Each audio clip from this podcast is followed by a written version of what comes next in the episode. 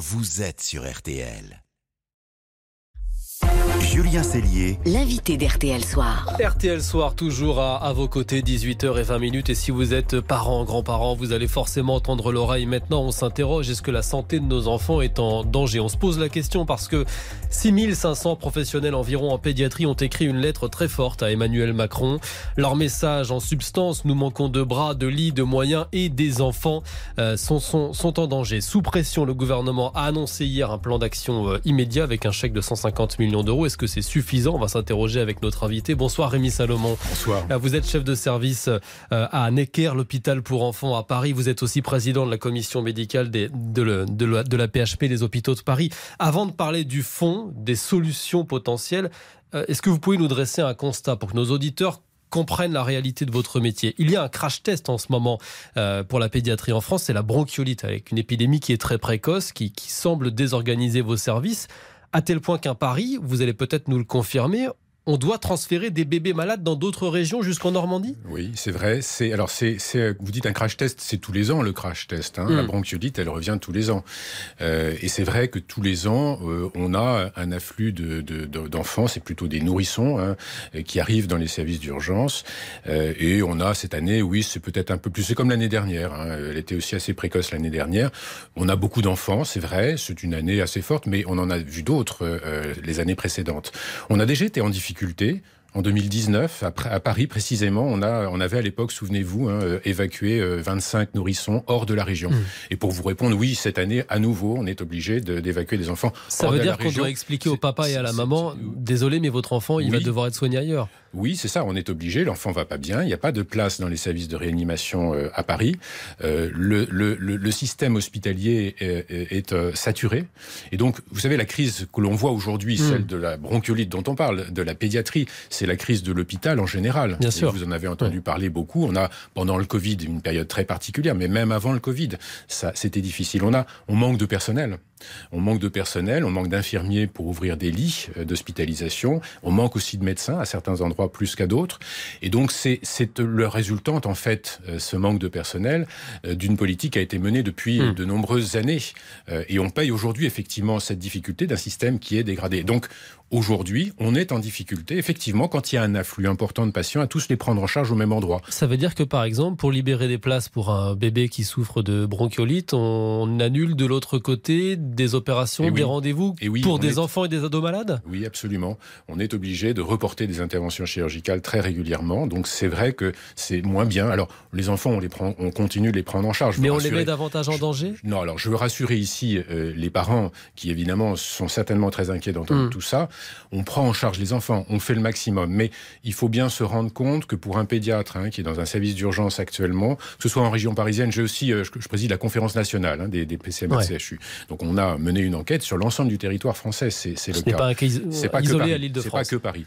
Et, donc quand un pédiatre est dans un service d'urgence, qu'il y a un afflux important de patients et qu'il a énormément de difficultés pour trouver un lit d'hospitalisation pour ceux qui en ont besoin, il passe des heures au téléphone, c'est bouché partout. Euh, il est obligé d'appeler le SAMU qui va passer du temps à effectivement transférer de temps en mmh. temps. C'est très stressant. C'est un stress. Et donc certains, certains se découragent. Et donc cette lettre au président de la République, c'est un peu un cri de presque cri de Un appel à l'aide. Ça fait des années qu'on on, tire le signal d'alarme et on se retrouve aujourd'hui en difficulté. Je, vous posais la question du danger parce que moi, il y a un exemple qui m'a marqué quand j'ai lu cette euh, lettre. Euh, les soignants, les 6500 soignants qui la signent, écrivent on applique les directives et on renvoie chez eux des ados suicidaires. Ça veut dire que vous devez expliquer ce choix à des parents qui, j'imagine, sont assez désemparés Alors, on, le fait, on, explique, oui. Je, alors, je ne suis pas pédopsychiatre, mais vous faites bien de parler de ce sujet, car c'est un sujet assez majeur. Hein. Depuis deux ans, on observe euh, partout en France, et c'est vrai aussi dans d'autres pays, une, une, augmentation considérable euh, de, la détresse psychique chez les adolescents et parfois de jeunes adolescents qui font des tentatives de suicide.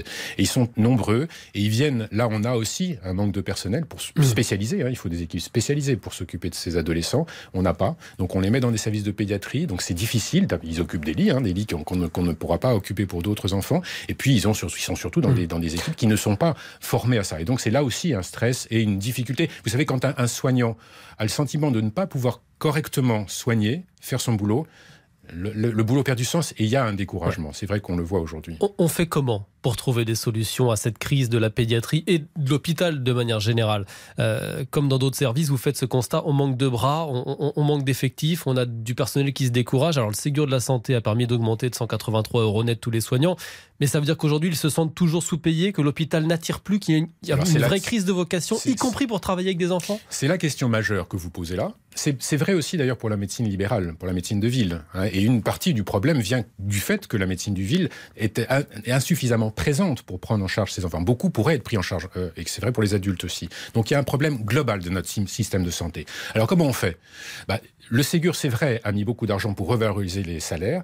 Le Ségur, par contre, n'a pas revalorisé ceux qui travaillent la nuit, le week-end, les jours fériés, mmh. ce qu'on appelle la permanence des soins. On a besoin de soignants tout le temps. Et donc c'est vrai que cette pénibilité du travail de nuit n'a pas été prise en compte ni par le Ségur, ni même par le PLFSS, c'est-à-dire le plan de, qui est actuellement voté pour le budget de l'hôpital à l'Assemblée nationale. Donc ça, c'est le premier point. Il faut revaloriser très significativement et de manière pérenne. Ouais. On va parler après des mesures euh, annoncées ce week-end euh, qui permettent de faire probablement dans l'urgence, et c'est bien qu'on puisse avoir déjà 150 millions débloqués. J'anticipe votre question. Pouce, voilà. Donc on anticipe ça. Ça, c'est bien parce que c'est déjà une première réponse. Mais ça ne suffit pas. Il faut avoir des mesures pérennes. Pour donner des perspectives à ceux qui aujourd'hui mmh. sont dans la grande difficulté, les soignants, leur dire là on va demain vers quelque chose de, de mieux. Et la deuxième chose, et c'est important aussi, c'est les conditions dans lesquelles on travaille. Et pour ça, il y a tout simplement quelque chose qui peut paraître évident. Pour bien soigner les enfants ou les, les, les, tous les patients, il faut être en nombre suffisant. Mmh. Et on a, c'est vrai, au fil des années, pour des raisons essentiellement budgétaires, réduit les masses salariales. Et donc on a, on se retrouve souvent avec des équipes qui sont sous-dotées en personnel et la charge de travail est trop lourde. Là aussi, donc le, le travail métier perd son, son sens. sens. Exactement. Et donc certains se découragent et finissent par partir. C'est vrai pour les infirmières, c'est vrai pour les médecins. C'est concret dans votre service, par exemple. Vous avez du mal à retenir vrai, vos, C'est vrai vos, aussi. personnel. À l'hôpital Necker, on ça a tourne aussi beaucoup? Du, on a aussi du mal à retenir et on a effectivement un turnover où ça tourne beaucoup, comme vous dites. Et donc on a des équipes très jeunes qui sont les, vous savez, les soignants, médecins, infirmières sont tous on vient, c'est pas par hasard qu'on arrive à Mmh, l'hôpital. C'est tous des gens passionnés, enthousiastes, qui ont envie de bien faire. Et donc, moi, je suis je pense qu'on peut redresser la barre. Mais pour ça, il faut donner des perspectives. Mmh. Donc il faut mieux payer ceux qui travaillent le, la nuit, le jour, euh, enfin surtout pardon, la nuit, le week-end, les jours fériés, mieux les payer significativement et leur donner des conditions de travail meilleures. Donner cette perspective mmh. pour qu'on puisse remonter la pente. C'est indispensable aujourd'hui. Merci Rémi Salomon, chef de service à l'hôpital Necker, l'hôpital pour enfants à, à Paris, d'avoir été ce soir notre invité après cet appel à l'aide, hein, cette lettre de 6500 soignants, 6500 soignants en pédiatrie l'ont signé à, à Emmanuel Macron. Merci d'avoir été notre invité euh, ce soir sur RTL. RTL Soir qui, qui, continue. Dans un instant, vos dessous de l'actu RTL en Ukraine, dans la région de Kherson, la ville aux, aux mains des Russes. RTL est entré euh, aujourd'hui dans des villages euh, libérés. Et puis laissez-vous tenter dernière, on va vous emmener dans les couloirs du Louvre pour une formidable expo. À tout de suite. Julien Cellier. RTL Soir.